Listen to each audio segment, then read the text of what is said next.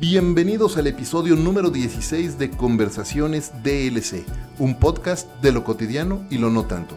Yo soy Efraín Mendicuti y mi intención al abrir este espacio es conversar con grandes líderes de pensamiento, de negocios, educación y cultura de habla hispana y compartir con ustedes cómo ellos nos muestran con su trabajo, con su experiencia y con su ejemplo la forma en la que todos nosotros podemos hacer en nuestras vidas de lo cotidiano algo extraordinario. Comenzamos.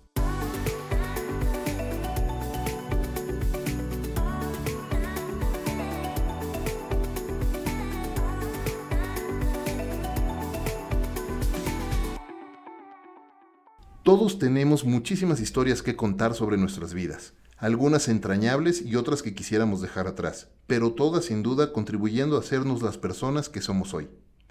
De finales y de reinicios y de volver a comenzar es algo que mi invitado hoy tiene mucho que platicar. Ingeniero de formación, pragmático por convicción y gran narrador de historias. Nicolás Lofredo, muchas gracias por acompañarme hoy y bienvenido a Conversaciones DLC. gracias a ti. Buenas tardes. Encantado de tenerte aquí, amigo. Desde hace mucho tiempo habíamos platicado y te, había dicho yo que, quería invitarte, que, nos acompañaras platicándonos tu historia. Sí. ¿Qué te parece si antes de, llegar al meollo del asunto, empezamos por el principio y nos cuentas un poco sobre tus primeros pasos? Eh, porque además hoy tu línea de trabajo actual es muy distinta a lo que era en tu, en tu principio de carrera, ¿correcto? Sí, de hecho di como varias vueltas. Em, yo arranqué de, chiquito, recuerdo cerca de los 13 años, eh, vi el programa Cosmos de Carl Sagan. Y, esa serie me, cambió por completo. yo me enamoré de la astronomía, quería ser astrónomo a, toda costa, así que terminé el secundario. Em, soy argentino, en Argentina las cosas funcionan un poquito distintas, tenemos un primario de 7 años y un secundario de 5. Ok, en lugar de 6 este, y 6. Eh, eh, este, entonces terminé, terminé el secundario y, y, en Buenos Aires, que era donde yo, yo estaba viviendo en ese momento, no había la posibilidad de estudiar astronomía, así que me tuve que mudar a La Plata, capital de provincia de Buenos Aires. Imagínate aquí, sería como ir a Toluca, ¿sí? Más o menos, eh, porque yo quería ser astrónomo. Ese era, ese era el sueño, ahí, ahí, por ahí pasaba todo recuerdo que en esa época tenía una novia y mi novia me decía, pero ¿estás seguro que quieres ser astrónomo? Digo, sí, es lo que más quiero, es lo que voy a hacer y demás. Y yo. Pero ella me decía, pero los astrónomos no, tienen trabajo de astrónomos. Eh, no importa, yo prefiero ser astrónomo, eh, prefiero eso antes que tener un trabajo en el cual eh, no me agrade y lo sufra y de todas esas cosas que uno piensa cuando tiene 18 cuando tienes 21 te das cuenta de que en realidad el hábito de comer todos los días está bueno y que te gustaría conservarlo. Que de vez en cuando irte de vacaciones o hacer alguna salidita extra estaría bien. Y lo que veías es que en, en, la profesión de astronomía, al menos como se vivía en Argentina, eso era absolutamente inviable. O sea, tu novia tenía razón. Ah, definitivamente. Como siempre. O sea, ¿desde cuándo tenemos razón nosotros? No, nunca. Este, a esa altura ya no era mi novia. Este, pero no importa. Sin, importar eso, este, ahí, ahí cambié, cambié de rumbo. El, tema era que teníamos, a, por ejemplo, investigadores científicos. ¿no? En ese momento había 25 en el mundo. Uno de ellos nos daba clase a nosotros. Y él tenía que comprar los plumones y los guis y todo eso para darnos clase porque no había recursos. Y si llegaras a, recibirte, cosa que no era algo común que alguien se recibiera, eh, la única manera era trabajar por el CONICET, que es una entidad similar a las que hay aquí en, en, México, eh, dependiente del Estado y con una beca o con algún plan de esa naturaleza, que en regla general es no alcanza para nada. Si, si, si tu plan es vivir de eso, no te va a ir bien. Eso me enojó mucho. Tenía esta época donde quería, quería hacer algo, quería ser productivo. La única solución que te daban era irte del país. A esa altura yo jamás en la vida había soñado irme del país. Pero bueno, ¿qué pasa? Este, el tema es que dejé astronomía, me fui a estudiar física. yo quería ser astrofísico en realidad, ¿no? Entonces, eh, eh, con la física la cosa estaba muy, muy, muy, muy de la mano. Entonces dije, bueno, no importa, me voy a hacer físico, yo podía volver a Buenos Aires, vivir en Buenos Aires, vivir en La Plata me representaba un montón de, dificultades en esa época. Eh, y nada, volví, me anoté en la, en la facultad para hacer física y me di cuenta que era lo mismo pero con más gente, ¿no? Entonces Igual tenías que comprar los plumones por otro lado, los marcadores. Era, todo muy difícil. Ahí, ahí me enojé mucho con, todo el sistema educativo, con la ciencia, con, y dije, se van todos al demonio, no estudio más. este, y yo tenía, tenía en casa una, computadora, que, que, en ese momento obviamente no eran comunes, te estoy hablando de el año 1991, 92, no era tan popular que alguien tuviera una computadora en su casa, pero yo tenía uno y, y empecé, empecé a, programar. En realidad yo venía programando un poquito antes, ya, con astronomía eh, había que hacer algunos cálculos y, yo usaba la computadora para, para, para, para, ayudarme con esos cálculos, daba algunas clases en casa, entonces ahora que me decís de todo esto dije, bueno, me voy a poner y me voy a jugar con la computadora. Y, y me empecé a dar cuenta que programar me gustaba, me gustaba, me gustaba mucho. Y al poco tiempo, mi mamá en ese momento necesitaba un, desarrollar una aplicación para cobrar cuotas en, en un trabajo que ella, que ella tenía. Eh, yo le digo, no te preocupes, mami, yo te lo hago. Y me dice, pero te animás, ¿sabes? Lo suficiente, no te preocupes, ahí voy. Y terminé desarrollando toda la aplicación para el cobro de... Esto era, para era, un, un, golf y yo tenía que cobrar las cuotas de los jugadores que salían a, a, jugar, ¿no? Entonces armé un pequeño desarrollo. Cosas de la vida, un día una amiga de mamá llega al club y dice, oh, ¿quién te hizo esto? Ah, fue Nico, oh, qué loco. Ya era un eh, desarrollo en base web, entonces. No, no, ah. te estoy hablando de OS, pero desarrollado con Quick Basic Allá atrás te estoy hablando. No, no, no. Ok, muy bien. La, web, estamos hablando de 91, 92. Eh, si no había empezado, andaba por ahí. Bueno, pero, estaba por ahí, ¿te acuerdas? Ya había algunos chat por ahí. Pero, pero había muy, muy, muy, muy poquito. Este, y nada, esta mujer resulta ser que tenía una empresa de, desarrollo de sistemas, le dice que me venga a ver, y fui, hice un pequeño examen y empecé, empecé a trabajar enseguida. Eh, al poquito tiempo con, mis compañeros de trabajo veía que ellos hablaban de motores de base de datos, índices y demás, y yo no sabía de qué cuernos estaban hablando.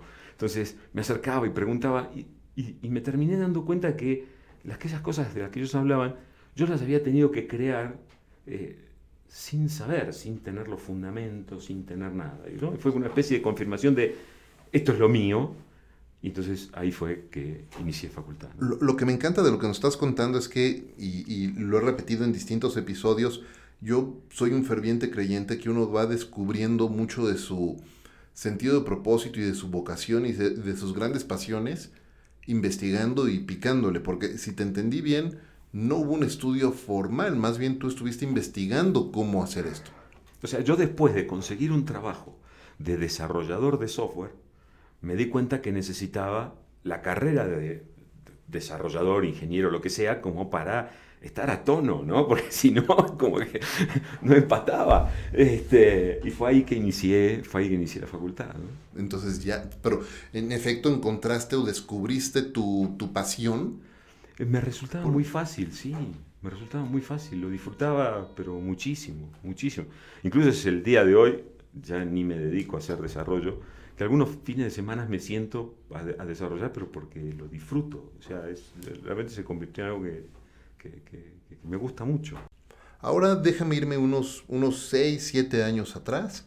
Estamos en 2019, me voy un poco, digo, unos 7 años atrás, eh, poco tiempo después de conocerte. Eh, poco antes, mejor dicho, de, de, conocerte, estás viviendo en tu ciudad, en Buenos Aires, estás con tu familia, estás saliendo de un evento social y sucede lo impensable. Platícanos, ¿qué pasa y cómo te cambia la vida en ese momento? Ok, fue un suceso eh, extraño, extraño, muy extraño para nosotros y muy extraño cómo, cómo sucedió todo, ¿no? Estábamos en un cumpleaños de una amiga de, una mujer, de mi mujer y, Y de repente ahí, de la nada, habíamos terminado de almorzar, entran tres, tres chavos, tendrían 12, 13 años, armados, con que esto es un asalto, dennos todo, dennos todo, bueno, nos, tiran al piso, nos, nos amarran y nada, empiezan a revolver las cosas como para llevarse. En, ese proceso yo, la tengo a, Cami, la, la, mayor de mis hijas, sentada al lado mío, ya tenía tres años y medio, yo quería que, que me preste atención a mí, no, no, no, tanto a lo que estaba sucediendo, este, con lo cual yo la estaba, mirando a ella, y, de repente se siente un pack, así un golpe seco. Eh, en ese momento yo estaba acostado en el piso, atado, eh, no, no, no, sabía el origen del, ruido en sí, del sonido en sí, pero lo que sí siento es como si a mí me hubieran dado un cachetazo. ¿no? Esta este fue la primera reacción. Lo segundo que siento es un ardor en la cara, como si me hubieran quemado con un, con un cigarro. Era, era, una cosa media rara, porque yo estaba en el piso, no había ninguna... Pero de repente empiezo a ver sangre y sangre y sangre y uno empieza a hacer cuentas, ¿no? Yo creo que esto debe durar una fracción de segundo, pero para mí duró como un, no sé, media hora. Este, este estar asociando el, sonido con el ardor, con el impacto, con la sangre. Y en un momento llegué a una conclusión.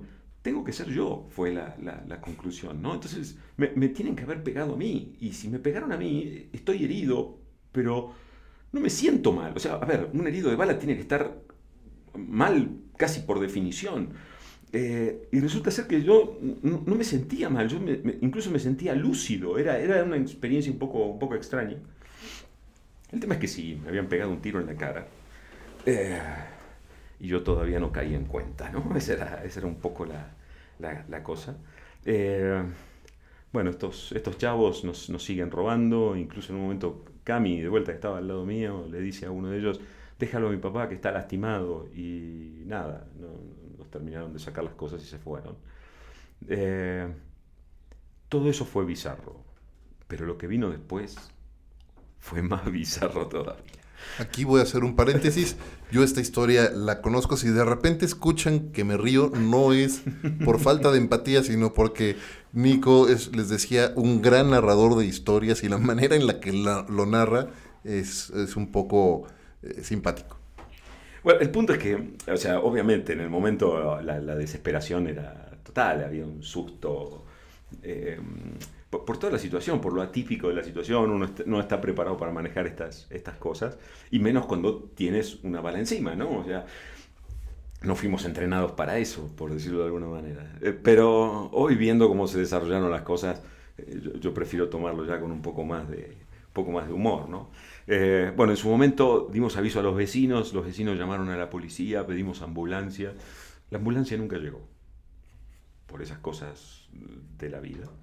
La policía no quiso entrar a la casa. Eh, tampoco sé por qué, pero eso es parte de lo que sucedió. En un momento llega un vecino diciendo que era médico, entonces me mira un poco, enseguida me hace sentar, me, sujetan con una, con una toalla este, en la cara, como porque estaba sangrando realmente eh, mucho, mucho, muy claro. Este, y, y, la idea fue, bueno, ok, eh, no parece demasiado profundo, seguramente debe haber habido un roce, esto no, no debe ser tan terrible, etcétera, etcétera. Entonces, bueno, busquemos el proyectil, porque si rozó el proyectil tiene que estar en algún lado. El tema es que el proyectil no aparecía, la amiga de mi mujer se puso a barrer para, para ver si lograba encontrar el proyectil. No lo encontramos. El tema es que después de un rato, eh, ya sin ambulancia, sin la policía en el lugar, decidimos, decide Marina llevarme hasta, Marina, mi esposa, decide llevarme hasta, hasta un hospital. Entonces le pedimos a la, a la policía que nos escolte porque no conocíamos eh, la zona.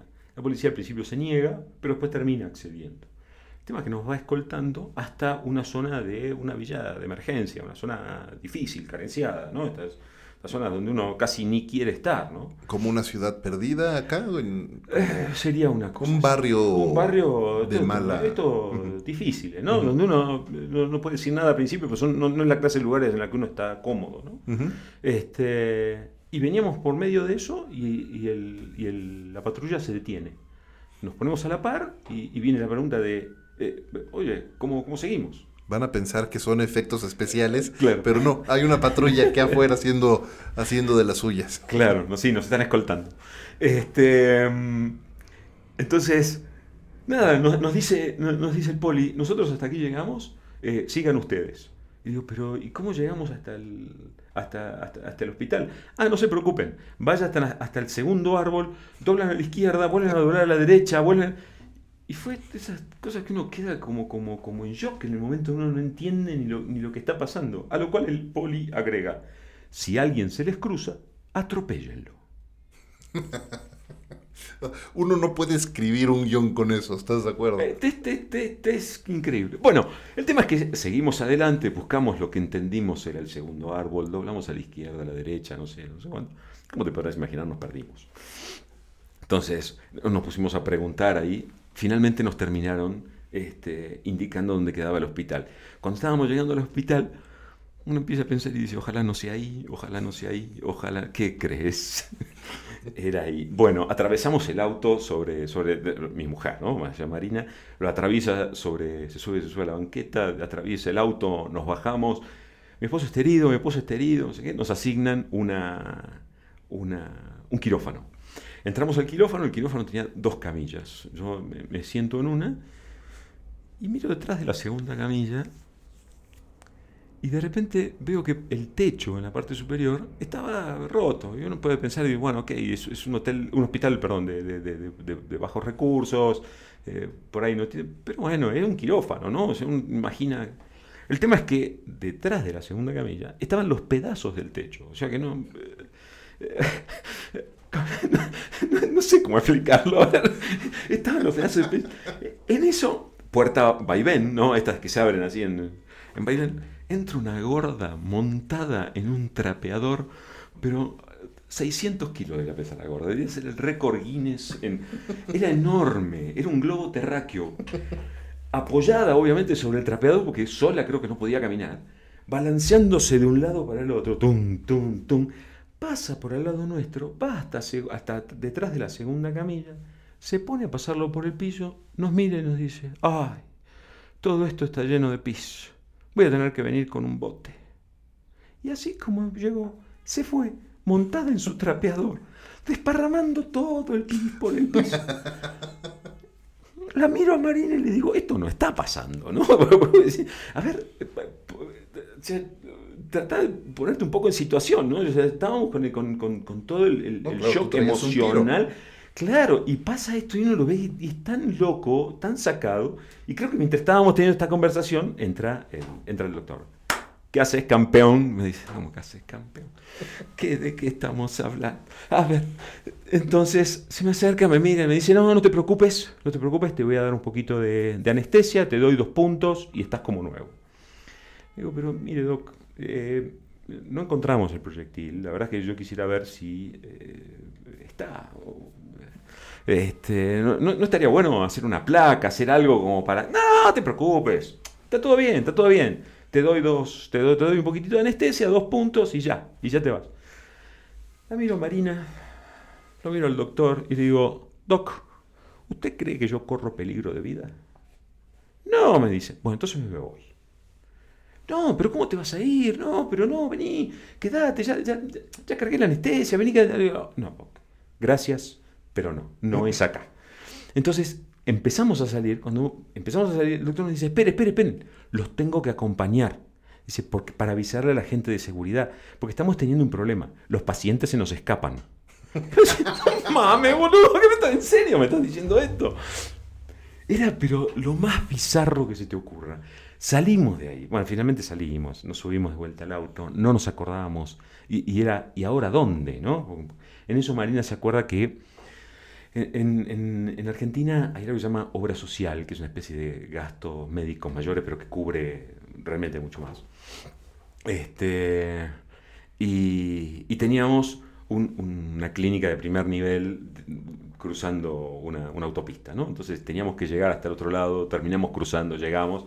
Por supuesto, la recepción fue muy distinta. En el momento que llegamos y Marina avisó que yo estaba herido de bala, aparecieron como 20 médicos, me sentaron en, un, en, una, silla y me llevaron derecho a hacer una resonancia. En el momento en que, termina la resonancia, sale la, especialista y me dice, tengo dos noticias. Eh, una buena es que encontramos el proyectil, el segundo, la mala, es que lo encontramos dentro tuyo. Ok, ¿qué, qué hacemos? Me dicen, no sé, ahora va a venir la cirujana y te va, te va a revisar. El tema es que en el medio, esto era un domingo a la tarde, serían 5 de la tarde, con lo cual en, la clínica había únicamente médicos de guardia. Todo médico de guardia pasó a tocar dónde estaba el proyectil, parecía... ¿Viste? Y a pesar de que uno les dice, Doc, ¿me duele? Es como que a ellos no, eso, para ellos, ellos es ciencia, ¿no? Y entonces te mandan el dedo hasta donde... Y mm, bueno, el tema es que finalmente termina llegando la, la, especialista en, cabeza y cuello, me revisa y me dice, bueno, descorchemos. No, jodas, ¿cómo descorchemos? O sea, a ver, vengo de, me acaban de pegar un tiro, no, llegó la ambulancia, me, la policía me dejó a mitad de camino, me metí en un hospital que me, me tuve que ir corriendo ahí adentro. Llego acá y tú me dices que hay que celebrar, ¿qué celebro? Entonces ahí me, me, explica un poco, ¿no? Entonces me dice que el proyectil quedó a, un centímetro de la carótida, que si me hubiera tocado me desangraba en tres minutos, que de alguna manera mágica pasó por entre todos los nervios de la cara sin tocar ninguno, que no tengo la cara deformada, que podría haber quedado totalmente con la, con la cara destrozada. Y por alguna mágica razón el proyectil se insertó en la glándula de la saliva sin destruirla tampoco. O sea, es, es como que al, no sé, yo no sé en términos probabilísticos qué tenía que haber pasado para que se dé eso, pero realmente eh, la, la, las posibilidades de, de, que haya salido todo así este, eran, eran muy poquitas. ¿no? Además de eso, herido de bala no debería haber sido movido en un vehículo, ni estar paseando, ni estar caminando, ni cosas, que todo, ¿no? que yo hice todo en el carro. Esquivando trapeadores. Exactamente, ¿no? Y, y, y escapándome de otros médicos y demás. Entonces, la miro a la doctora le digo, bueno, ¿y, ¿y, ahora qué hacemos? Y me mira y me dice, nada. ¿Cómo nada? Le digo, acaban de disparar, ¿cómo no hacemos nada? Me dice, mira, clínicamente estás bien. Me dice, nada, yo te puedo dar el alta en este momento. Digo, pero ¿cómo el alta en este momento? Digo, no, no me va a coser, no me... Y esas cosas. Me dice, no, las heridas de balas no se cosen. O sea, es... El, el proyectil entra caliente, quema toda la piel. Eh, ese, ese, ese, tejido empieza a ser tejido muerto, no, no, nada, simplemente hay que esperar. Y ¿esperar a qué? Si tu cuerpo encapsula el proyectil, ya estás hecho. Si no, bueno, ese día veremos, veremos qué, qué, qué, hacemos, ¿no? Pero ya, nada, me dice, igual te voy a dejar esta noche aquí como para que te quedes tranquilo tranquilo un cuerno, ¿no? Pero bueno, qué sé yo, pasé la noche ahí el otro día. Yo, nosotros veníamos de, de, dos semanas de vacaciones, esto era un domingo, yo al, al, lunes me reincorporaba al trabajo. No tuve mejor idea que llamar yo al trabajo para dejar tranquilo a los demás, ¿no? Entonces, por supuesto, al llamar yo, todo el mundo se iba a quedar tranquilo. Me atendió en su momento la responsable de administración, este, y en el momento que le digo, mira, no voy a ir, me dice, sí, claro, te vas a tomar una semana más. Digo, no, no, no, el problema fue que me dispararon en la cara el momento que le dije eso, pobrecita soltó el teléfono, quedó en, en, en... Y sí, o sea, Como cualquiera, ver, ¿no? eh, claro, ¿Cómo estás pa, hablando? Pa, pasan, pasan estas cosas. Eh, mi hermano vivía en, en, México aquí y no me creía. Me dice, me estás mintiendo. Digo, pero escúchame, te estoy hablando yo. O sea, eh, eh, eh no, no puede ser. No. Y, y, sí, era difícil de creer, ¿no? O sea, un disparo en la cara y salir entero eh, de locos. ¿Te das cuenta lo afortunado sí. que, que, que, eres? Ahora, eso te lleva a tomar decisiones en, en tu vida. ¿no? Sí, y esa decisión fue dejar, dejar tu casa, dejar tu hogar. Eh, pasó algo antes, pasó algo antes. Porque uno puede pensar que este es un hecho fortuito, ¿no? Entonces uno dice, ok, no, no sé, me, me, me, intentaron asaltar, dispararon, esto le puede pasar a cualquiera, bla, bla, bla, ¿no? Y, y uno en, en, un primer momento medio como que hasta, hasta lo toma de ese modo, ¿no? Ok, tuve mala suerte, entre comillas, este, de que ocurriera esto. Pero en, el tiempo que siguió eh, em, empezó a haber un montón de asaltos en, la zona donde vivíamos. Eh, habían secuestrado a, un vecino que vivía tres pisos más arriba nuestro. Eh, era como que había muchas cosas saliendo mal en, ese entonces. Em, Cami y Valen, mis dos hijas, las dos iban a un colegio que estaba muy cerquita de casa. y yo tenía, pero un miedo fenomenal a que Marina me llame a la oficina en el horario del mediodía. Pues yo dije, ok, pasó algo, ¿no? Este, afortunadamente nunca pasó nada. Pero sí empezó a nosotros esta idea de eh, esto no está bien, no, no estamos viviendo tranquilos, estamos viviendo con mucho miedo, eh, busquemos una alternativa. La primera alternativa fue, ok, vamos a vivirnos al interior o, o mudémonos, pero por supuesto conservando el hecho de vivir en Argentina.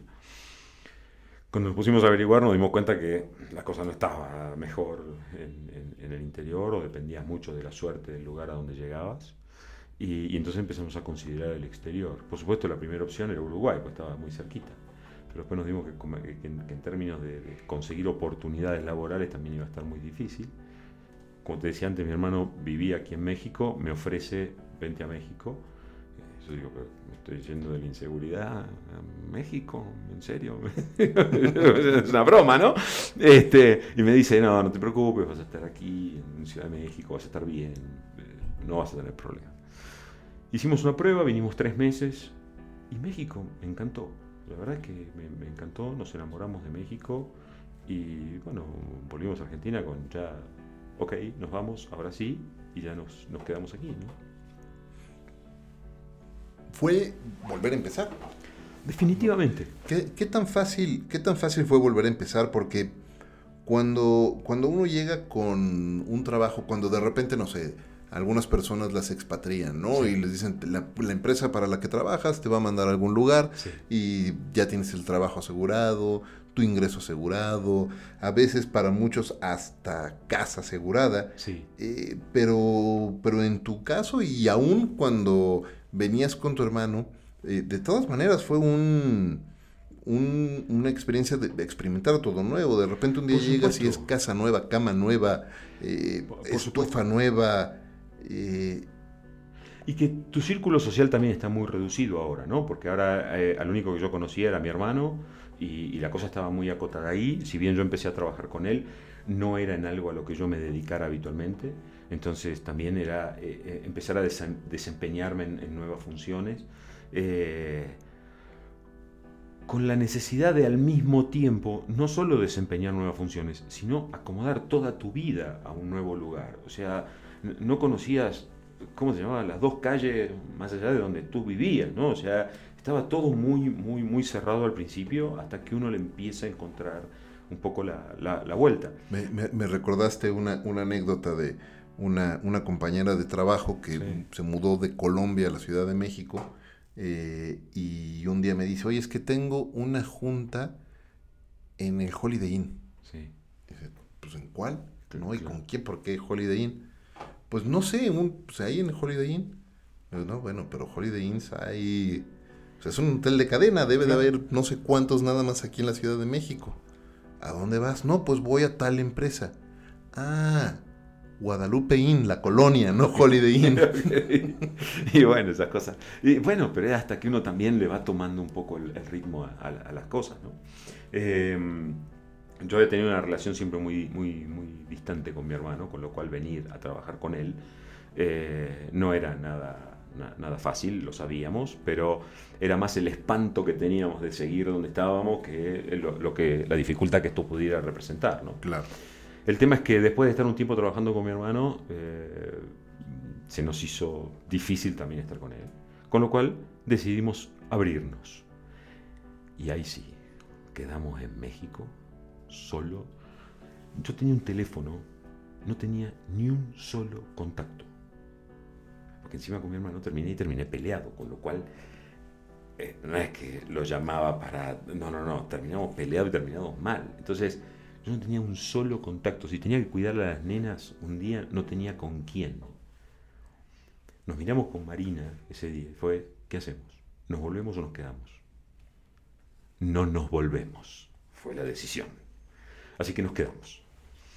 O sea, era, era más el, tema de, volver que, el tema de quedarnos. ¿no? Y a partir de ahí empezamos, empezamos, yo creo que si antes habíamos arrancado de cero, acá fue más de cero. Porque... Claro, porque además fue dar pasos hacia atrás, ¿no? Sí, sí. ¿Cómo, cómo va cambiando tu vida en pareja o cómo se refuerza, cómo cambia ¿no? la, vida en familia y la vida en pareja también eh, para mantener una unión fuerte, cercanía? Mira, es, es fabuloso lo que pasó. Yo siempre había tenido una muy buena relación con mi mujer. Claro, yo no estaba en casa, porque yo trabajaba desde temprano, volvía tarde a la noche y entonces estábamos un ratito, los fines de semana y sé yo, todo esto era fácil. Pero ahora de repente empezamos a pasar todo el tiempo juntos.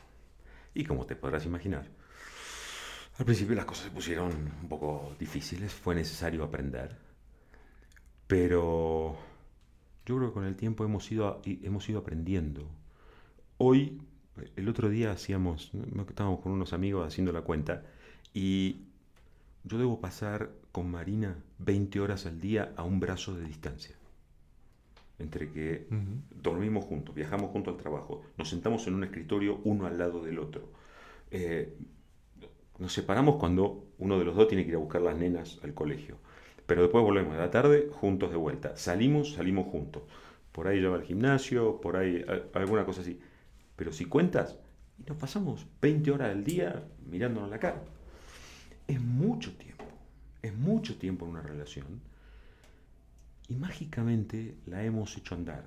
Yo creo que a veces la necesidad hace que uno la haga funcionar. ¿no? Em, yo hice terapia. Yo soy argentino, sabes que los argentinos todos hacemos terapia. Por, ah, no, no, sabía. No sabía. sabía ah, muchos clichés. Hay, una zona, sí, pero no, el de la terapia. En general a mí me han, me han, me han se han burlado bastante del hecho de que, hacemos terapia, porque todos los argentinos se supone que hacen terapia. Bueno, yo, yo sí he hecho terapia. Y, mm, y cierta vez, haciendo terapia, me cayó una de esas fichas, ¿viste? Que te, caen. Y de repente yo descubrí, y te digo, fue como si hubiera abierto un cajón y lo hubiera encontrado ahí adentro, ¿no? Yo descubrí que no importa qué me pasara, yo me iba a poder recuperar. Era como una certeza en mi interior. ¿no? Yo decía, me puede sacar todo, me puede cortar las piernas, me puede... Si respiro, yo me recupero. Era una convicción muy, muy, muy fuerte, muy ¿En profunda. Qué, ¿En qué momento fue eso? ¿Cuándo te diste cuenta de esa...? Esto fue en un momento en el que yo estaba tratando en terapia temas de separación de mis padres. Mis padres se separan cuando yo tenía 18 años de una muy mala manera porque no se separan. Mi padre decide irse y ya, ¿no? Fue una... Y nos toma a todos un poco hasta, hasta por sorpresa. Em, hizo un montón de cosas que no debían hacerse y que si de todas maneras hubiera querido hacerlas, las tendría que haber hecho de otro modo, ¿no? Entonces, eh, también la imagen de, de tu padre como héroe, ídolo, superhéroe, el que lo puede todo, el que lo sabe todo, se vino en picada y hubo que reconstruir eh, mucho a partir de ahí. Y parte de lo que me di cuenta fue que a pesar de todo eso, había logrado recuperarme, había logrado reconstruirme, había logrado salir adelante de alguna manera. Y esto me cayó con una certeza. Y después de eso nos tocó vivir muchas circunstancias difíciles, porque antes incluso de este, de este suceso, eh, dos años antes, falleció mamá después de un año y medio durísimo y dolorosísimo de, una enfermedad eh, espantosa por, el dolor que provoca en la gente. Pasó más de un año en coma, ella entrando y saliendo de coma todo el tiempo.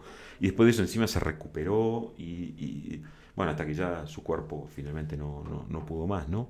Pero y, en el momento no sabes ni cómo hacer para seguir adelante. Eso es, una sensación, yo calculo que todos en algún momento nos tropezamos con esa sensación. Este, y yo tenía como esta certeza adentro, ¿no? yo tenía esta certeza de que no importa cuántos golpes recibiera, de alguna manera, en algún momento esto se iba a acomodar y yo iba a poder salir para adelante. Entonces, hay como siempre esta idea de, no importa lo que pase, yo miro para adelante y mirando para adelante, de algún modo esto lo acomodamos Tolerará más, menos, tardará más, menos, eso no lo sé, no te puedo prometer nada ni, ni te puedo asegurar nada. Pero sé que en el largo plazo esto de alguna manera se acomoda y sigue, ¿no? Entonces, quizás un poco eh, eh, contestando esto que, vos me decías, ¿cómo, cómo haces para, para, acomodar la convivencia? ¿Cómo haces para acomodar, eh, empezar de cero? ¿Cómo? Para mí están todos como unidos como, como por, el mismo, por el mismo tema, ¿no? Algo se te rompe, te, te, desequilibra, te saca de, donde vos estabas parado. Y, tienes que recuperar de alguna manera ese equilibrio. Una, una, de las grandes lecciones que, que me encanta eh, que comparte eh, Brendan Bouchard eh, en varios de sus libros y en todos sus podcasts es recuerda la capacidad que todos tenemos de figure things out, ¿no? De, de, de, saber que vas a poder salir adelante de alguna manera. Y todos tenemos esa capacidad. Lo que pasa es que cuando, cuando las cosas se dan fáciles, pierdes de vista que tienes esa capacidad y, y, no, y no es hasta que tienes obstáculos sí que cuando decides no rendirte, eh, que te das cuenta que todos tenemos la capacidad de de una manera u otra encontrar la forma de salir adelante. Y como dices, a veces toma mucho tiempo, a veces es muy rápido, a veces parece que ni siquiera lo hubiéramos pensado, eh, otras le tenemos que dedicar más tiempo, pero siempre hay una, una salida y por, ahí dice, ¿no? Este, nada es permanente, todo es temporal y de tiempos y destiempos, todo su tiempo debe pasar. Está muy difícil para mí, pero yo te, entendí, creo. creo que te entendí. Este, sí, y, diciendo más de lo mismo, todo cambia. Incluso tu mala situación en este momento, tu momento de desesperación, en algún momento va a cambiar. Entonces, eh, creo que amarrado a esa idea de en algún momento esto se va a enderezar, eh, es que uno eh, junta fuerza como para, para, tirar adelante, ¿no? Entonces, eh, ¿cómo haces? Tirando para adelante. A mí no, no, no, sabría cómo de otra manera. Porque además lo interesante es que después de todos estos cambios, hoy te dedicas a, algo que es totalmente distinto a cualquiera de las cosas que habías hecho antes. Y están teniendo mucho éxito haciéndolo y están trabajando y ayudando a distintas organizaciones a, cubrir sus necesidades. Entonces está súper interesante eso. Está, sí, em, no, sé bien cómo explicarlo, pero, pero sí, de alguna manera, o sea, a ver, tienes que salir adelante. Y mira, yo, siempre tengo un recuerdo de un chico que trabajaba, trabajaba conmigo y él decía, yo soy ingeniero, ¿no? Yo soy ingeniero. Él siempre decía, yo soy ingeniero.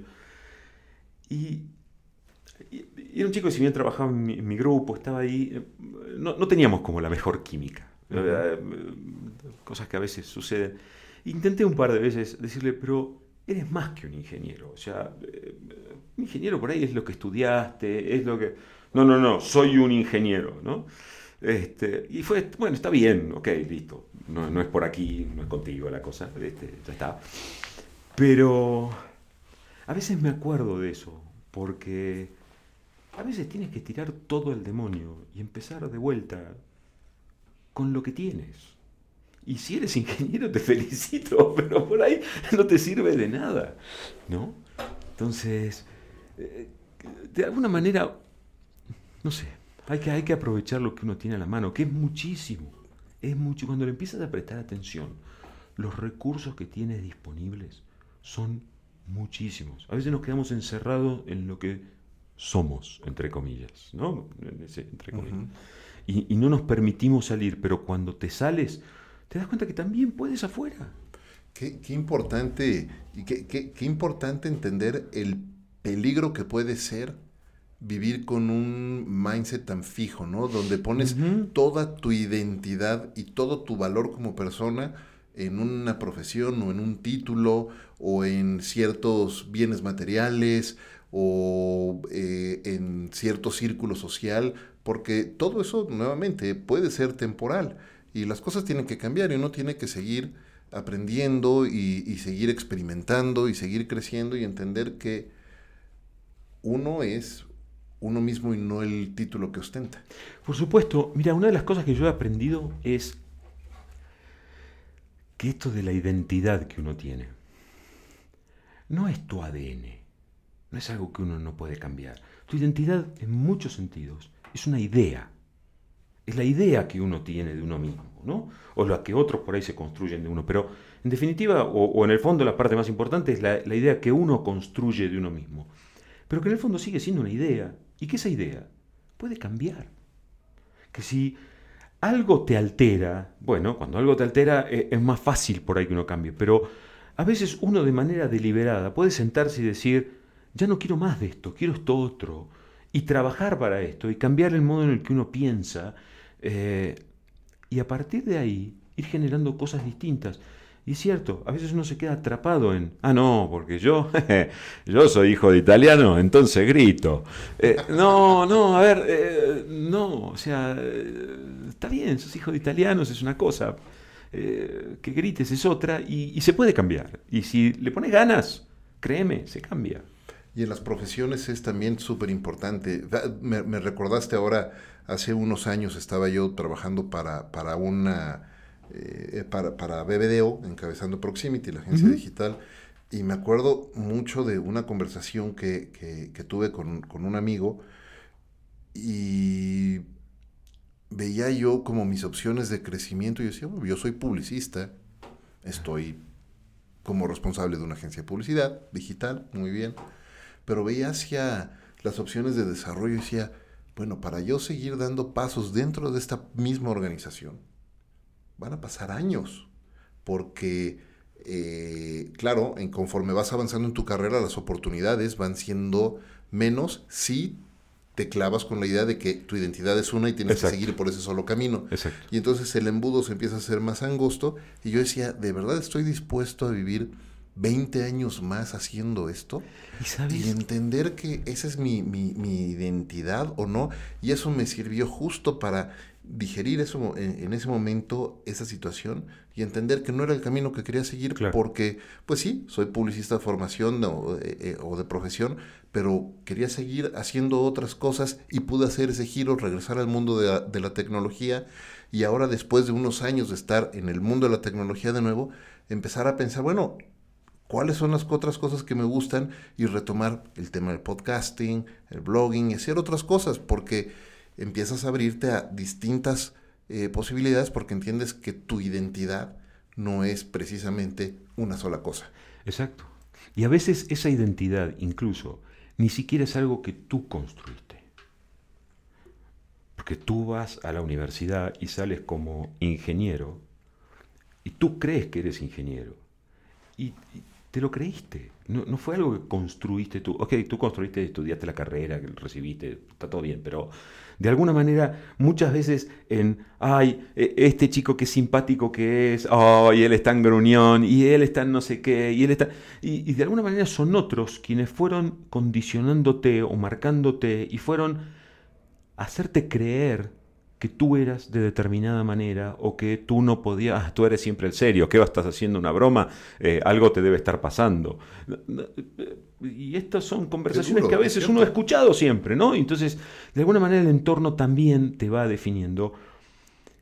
Y esa definición no es, yo creo que no es real en términos de que no es absolutamente genuina, no, es, no, no nace de lo que uno es, porque uno suele ser mucho más que eso. Totalmente. Qué, importante aprender a que no te metan a una sola caja y no meterte tú en, una, en una sola caja. Nico, vamos avanzando ya, acercándonos a la recta final de, conversaciones de LC eh, de este episodio. Pero antes me gustaría hablar un poco sobre cómo le has ido dando forma, tanto con tu familia como tú eh, en lo individual, a tu día a día, porque hoy tienes una, una, una forma de vida donde te permites estar trabajando, tener a tu familia de cerca, eh, estar para tus hijas. Eh, y a lo mejor antes estabas todo el tiempo en la oficina y hoy estás muy cerca, muy cerca de tu familia. Y eh, yo creo que dentro de los grandes no negociables, por lo menos en mi caso, para mí lo número uno es la salud, número dos y casi es 1.2 junto con la salud es mi familia y siempre va todo eso por, por, delante, ¿no? Eh, ante cualquier decisión. ¿Qué hábitos, qué rutinas has ido desarrollando en estos años que te ayudan precisamente a, a, poder vivir mejor y hacer este estilo de vida que has creado en estos últimos años? Varios cambios hubo. Em, yo habitualmente cuando estaba en Argentina me levantaba a las 8 de la mañana, llegaba a las 10 a la oficina, trabajaba hasta las 8 de la noche, de 10 a 8 de la noche. A las 9 llegaba a casa, comía con mi mujer, mi mujer y mis hijas iban a dormir y yo me sentaba a trabajar hasta las 4 de la mañana. Wow. Ese era un día normalito mío. Fines de semana, por supuesto, cada ratito libre me sentaba a trabajar. Em, y yo creí que lo que estaba haciendo estaba bueno. No entendía ese el camino. nada, claro, claro. ¿Por qué ese era el camino? Porque eso era lo que había que hacer. Porque había que romperse el alma trabajando, porque... Cuando llegué a México las cosas cambiaron. Eh, la necesidad de estar con mi familia surgió más de vuelta, por necesidad que por una decisión inicial tomada. De repente estábamos con mi mujer los dos trabajando en casa, con lo cual a fuerza las nenas estaban en casa. Y empecé a apreciar todo eso que me había perdido. ¿No? Entonces, era genial que aun cuando yo estuviera en la habitación de al lado, yo podía salir y ayudar a mi hija con una cuenta, un problema, a resolver algo, o simplemente ella me mostraba lo que estaba haciendo. Y, eso cambiaba por completo mi relación con ella, mi relación respecto al trabajo, eh, cambiaba todo, cambiaba todo. Entonces fue, ok, no quiero más trabajar en una oficina, quiero eh, trabajar en casa, me, gustó esto, quiero hacer esto. Eh, y así fue hasta el año pasado, donde por cuestiones ya de crecimiento sí nos vimos la necesidad de ir a una piscina. Entonces tomamos la siguiente decisión, las nenas vienen a la oficina con nosotros y seguimos, seguimos estando juntos, ¿no? Entonces, em, yo creo que eso ha sido, ha sido increíble, estar más tiempo con ellas. La, la, familia para mí se ha convertido en el, casi te diría que en el eje de todo. Eh, yo siento que, ellas, tanto Marina como Cami y Valen, son, son mi refugio, ¿no? Es el lugar donde yo encuentro paz en el mundo. Vos puedes tener problemas con todo el mundo, dificultades en todos lados, pero llegas, llegas con ellas y es como que estás seguro, ¿no? Estás a salvo. Es, una sensación eh, casi de, volver a cargar pilas. Entonces tenerlas todo el tiempo al lado te, te mantiene vivo, ¿no? Cambiemos el horario de trabajo. Eh, trabajamos de 8 a 5. Eh, me voy a dormir casi a las 9 y media de la noche, cosa que antes era la hora a la que cenaba y, me ponía a trabajar de nuevo. ¿no? ¿Qué, eh, qué, hubiera pensado el Nico de hace 8, 10, 12 años del Nico de ahora, viendo que se iba a dormir a las 9, de, que, que, llegaba de su oficina a las 5 de la tarde y se iba a dormir a las 9? Pero dame un segundo, me estoy levantando cuatro y medio de la mañana tres veces por semana a meditar y hacer ejercicio. Créeme, nunca, nunca se me hubiera ni imaginado que era posible. No es que si me lo preguntabas te decía, no, no, no, no, era un impensable. Y, y, hoy lo estoy haciendo. Entonces, de repente, tengo espacio para mí, tengo espacio para, para, para, hacer actividad física, me estoy cuidando, bueno, de hecho lo fui a ver a, Novoa, gracias. Este, y, hay, todo como una nueva toma de, de, entender que no sirvo yo en mi trabajo, ni voy a brindar lo mejor de mí, si yo no estoy bien física, mental, psicológica, espiritualmente, necesito acomodarme ahí adentro. Lo cual también representó un volver a acomodar algunas cosas, ¿no? Porque fue, ok, hay que hacer dieta. Híjole. Ay, justo Bueno, ah, pero hay que hacerlo y hay que hacerlo. Y hay que hacerlo. Y, cuando uno empieza a entender lo que en realidad eso te hace bien y te termina. Y me siento mucho mejor, tengo más energía. Y, mi mujer me dice, pero no estás arruinado, te levantas cuatro y media. No te explico, estoy hecho una tromba. Me voy a dormir nueve y media porque sé que me tengo que levantar al otro pero tengo una energía dentro que exploto.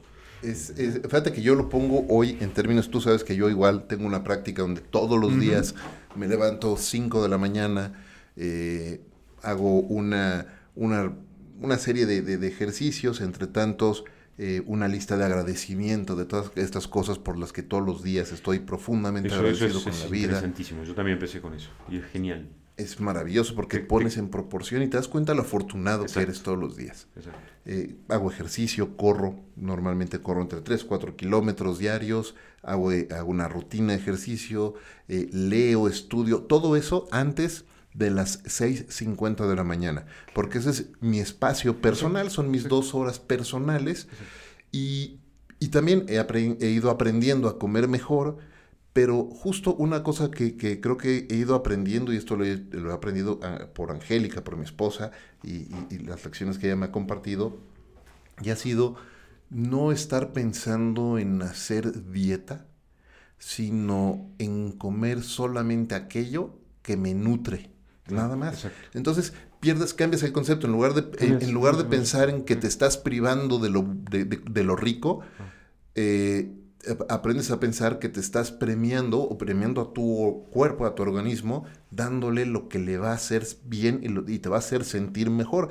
Claro, te puedes seguir dando tus gustitos y seguir, por ejemplo, yo me encantan los biscuits, te das tus gustos, pero tu enfoque es pensar en que solamente haces, solamente comes lo que te nutre. Y eso lo empiezas a extrapolar a otras cosas y entonces empiezas a pensar también, solamente voy a hacer lo que me nutre. Voy a hacer lo que me gusta, me voy a rodear de la gente que me hace sentir bien. Mira, yo creo que ahí hay una diferencia importante y es, hay un cambio en términos de cómo uno ve el, tema en cuestión, ¿no? Yo iba a decir el problema, pero no sé si es un problema, pero cómo uno ve el, tema en cuestión. Cuando uno hace dieta, en general, la visión es de corto plazo. Tú estás en un mes, dos meses, tres meses, eh, uno no, dice voy a entrar en, dieta por el resto de mi vida, ¿no? No, no, no, no, es, no es el planteo siquiera. Eh, pero cuando tú dices, voy a comer lo que me nutra, puede ser de ahora hasta tu último día. Todos los días de tu vida. Entonces, hay, hay, un enfoque más a largo plazo que tiene mucho más sentido con, con, desarrollarte y, con estar más sano y con estar más en equilibrio y estar eh, balanceado. Em, yo creo que cuando uno es joven, no sé, uno está tan enfrascado en la carrera que no entiende lo que está pasando. ¿No? Uno está tan, tan enfocado en correr, correr, correr, correr, correr, correr, que uno no sabe ni para dónde corre, ¿no? Pero ahora creo que uno se vuelve viejo y creo que ya no, sé si puede correr al mismo ritmo de antes, creo que, parte del motivo debe ser ese. Pero uno empieza a prestar atención a lo que sucede alrededor y uno trata de disfrutar el proceso, trata de, de, correr y que sea agradable, ¿no? no que sea extenuante, que sea, que sea un proceso y que puedas tener un ritmo en el que puedas llevar y que a largo plazo sea beneficioso y de disfrutar incluso el proceso de correr hasta mirar el paisaje. Y qué importante eso, Nico, porque además cuando uno piensa y de repente te ves en, tus 40, en tus 40 medios, uno podría decir, no, bueno, ya es una persona madura. Pero la verdad es que cuando lo pones y, ves, eh, lo pones en perspectiva y ves la expectativa de vida de hoy día, te falta la mitad de tu vida. O sea, todavía te falta otra, otra vida completa. Es demasiado. Para, para, para seguir adelante. Entonces, mantener ese paso y disfrutar las cosas y empezar a entender que, que hay que encontrar y crear, mejor dicho, crear una forma de vida es súper importante. Sí, sí, A veces uno se arrepiente y dice, puta, tendría que haber empezado 10 años antes, o qué bueno sería, o, que hubiera sido si, si me hubiera dado cuenta de esto antes. Pero en algún punto el antes fue necesario para darte cuenta ahora, ¿no? Entonces, eh, está bien que sea ahora y bueno, de ahora en más, ¿no? Entonces, de vuelta, mirando para adelante, de ahora en más. Antes de hacerte la última, la última pregunta, eh, ¿dónde las personas que nos están escuchando pueden conectar contigo? ¿Te pueden seguir en alguna plataforma? ¿Cómo pueden conectar contigo? Mira, ¿cómo pueden conectar conmigo? Es en mi trabajo que ese es el que me da de comer. tengo dos empresas, una se llama Estudio Coba, es estudios con E al inicio, COBA con K y B de Víctor, estudiocoba.com. Nos encuentran ahí, nos dedicamos a hacer stands y em, exhibidores de producto para tiendas y kioscos interactivos. Y, la verdad es que em, ha, estado funcionando, funcionando muy bien. Y estamos con un nuevo desarrollo. Eh, eh, nuestra empresa se llama Ex Republic, con K final, exrepublic.com. Y estamos haciendo ya experiencias interactivas en retail. Y, es súper divertido. Es súper divertido, la verdad que está, está, está genial. Eh, bueno, después en, Twitter me pueden encontrar como arroba fredolas, fue un viejo seudónimo de Lofredo, Fredo y Ajá. Las de Nicolás. Fredo Las quedó ahí. Este, y creo que en LinkedIn como Nicolás Lofredo, la verdad que no, no, no lo sé. ¿Qué, eh, ahora que estabas Sí. eh, mencionando eh, lo que están haciendo con, eh, perdón, Republic, ¿cómo? Ex, ex Republic. Ex Republic. Ex Republic. Eh, es, Sí, experience, ¿no? O sea, Ok. es un poco el... es súper interesante porque eh, me encanta ver personas que están disrumpiendo una industria o una vertical o una categoría siendo totalmente externos. Y entonces aprendes a llegar a hacer todo lo que los demás piensan que no se puede hacer porque llevan años haciendo lo mismo de la misma manera y llegan a romper totalmente los paradigmas y decir, ¿por qué no? Es, es una mezcla rara porque en, este, en esta empresa estamos con un coach de ventas que sabe un montón, pero un montón, un montón, un montón. Estamos con un publicista, con el gato, este, que también es un capo en lo que hace. Eh, y me invitaron. Y para mí, yo estoy pero nadando en estrellas, ¿no? Súper bueno. feliz de participar. Y la verdad que es súper, súper, súper divertido. Súper divertido. La verdad que nos... Qué bueno, me da mucho gusto que estés eh, experimentando nuevas cosas, descubriendo nuevas pasiones. Sí. Y ahora sí, estamos llegando a, la- a la pregunta final de este episodio. Y como sabes, la premisa de este podcast es cómo estamos haciendo en nuestras vidas Sí. de lo cotidiano algo extraordinario. Entonces, mi pregunta final para ti, Nico, es ¿cómo haces tú de lo cotidiano algo extraordinario? Mira, yo pienso que es inevitable, o sea, no puedes llegar al extraordinario sin el cotidiano. Entonces, porque el extraordinario es una construcción, de alguna manera. Uno no es de la noche a la mañana extraordinario. Re- requieres de un proceso. Y el proceso es, es el cotidiano, ¿no? O sea, yo a veces me pongo a pensar y digo, uno ve jugar a, a Messi o a Ronaldo, o no sé, ves a Michael Phelps o a Usain Bolt o lo que sea, ¿no? Ves a cualquiera de estos que son verdaderamente extraordinarios. Y son extraordinarios para nosotros, que estamos mirándolo desde afuera, que no entendemos de qué Claro. se trata. Pero ellos son así todos los días. Y yo estoy seguro que Usain Bolt así rompió todos los récords del mundo. Cuando está sin presión, bien entrenado, sin los medios, sin el juego olímpico, debe incluso correr más rápido. El viento se debe dar vuelta y decir, este chingón, mira lo que hace. ¿Entendés? Y para él es cotidiano. Tú ves lo que hace Messi con la pelota. Y él no se sorprende, dice, no puedo creer lo que acabo de hacer. No, no, no. Para él es cotidiano. Pero así como es extraordinario para ellos, es extraordinario cuando te encuentras un matrimonio que tiene 40 o 50 años de casado. Y dices, ¡ah! ¡Qué maravilla! ¿eh? ¿Cómo han durado? ¡Qué maravilla! Lo que han trabajado. ¿Cómo mantener 50 años de matrimonio? Porque las cosas no siempre van bien. A veces van mal y van mal. Y tienes que enderezarlo. Y yo pienso con, con- con mi mujer lo que han sido los primeros dos años trabajando juntos. Fue de... Tenemos estilos muy distintos para hacer las cosas, ¿no? Y estábamos los dos haciendo fuerza para que uno vaya para el lado del otro. Y hasta que entendimos que cada uno tenía su modo y que podíamos acomodarnos y podíamos entender. Esas cosas es, el trabajo constante. Cuando te ves una madre soltera eh, criando a sus hijos. Y extraordinario es cuando va a trabajar enferma, reventada, que no da más, todo para que sus hijos tengan. eh, yo, yo pienso eso, mi madre hizo eso du- durante un tiempo y fue, fue, fue increíble. Eso es extraordinario. Extraordinario es cuando uno no tiene nada, cuando la esperanza está en el piso, cuando sientes que nada vale la pena y te levantas y va de nuevo. Eso es extraordinario. Todos los días. Y eso es todos los días. Una, uno de los consejos que más eh, me gusta que dan, me parece que era eh, Magic Johnson y luego lo repite mucho eh, Robin Sharma, es practica tanto en tu trade, en tu, en tu trabajo, Sí. eh, en tu arte, practícalo tanto todos los días que llega un momento en el que hagas, hagas ver lo imposible como algo muy fácil hacer. Exacto. Exacto. Exacto. Muy bien. Nico, te agradezco muchísimo de verdad que, me hayas acompañado hoy, que nos hayas acompañado hoy en Conversaciones DLC. Antes de, despedirnos de este ya decimosexto episodio de Conversaciones DLC, quiero, muchas gracias, eh, quisiera hacerte un reconocimiento, Nico, por ser un ejemplo de temple y de valentía y mostrarnos a todos nosotros que se puede volver a empezar y se puede ser muy exitoso una vez más. Muchas gracias por ese ejemplo. Gracias. De verdad, muchas gracias. Me parece que me queda grande, pero gracias. No, totalmente. Como se dice al César, lo que es del César. Eh, de verdad, gracias por ese ejemplo. Muchísimas gracias por acompañarnos. Y muchas gracias a todos ustedes, amigos, por acompañarnos también en este décimo sexto episodio de Conversaciones DLC. Gracias, como siempre, a Balance 22 por eh, abrirnos las puertas para grabar estos episodios y gracias como siempre a Ricolto Café por acompañarme en esta aventura de vida.